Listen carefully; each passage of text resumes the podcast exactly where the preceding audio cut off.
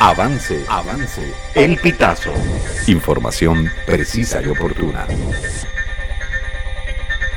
José Brito pide reunificar a la oposición para elegir un candidato distinto a María Corina Machado. Venezuela no está inhabilitada, la que está inhabilitada es María Corina Machado. Venezuela quiere cambio, dijo el diputado tras la sentencia del Tribunal Supremo de Justicia que suspende todos los efectos de las distintas fases de la primaria organizada por la Comisión Nacional de Primaria. Es necesario vernos las caras cuanto antes. Vamos a reunificar este país y vamos a prepararnos para dar la batalla de cara a derrotar este gobierno en el año 2024, aseguró Brito. Además, reveló que le fue negada la participación en la elección primaria realizada el pasado 22 de octubre.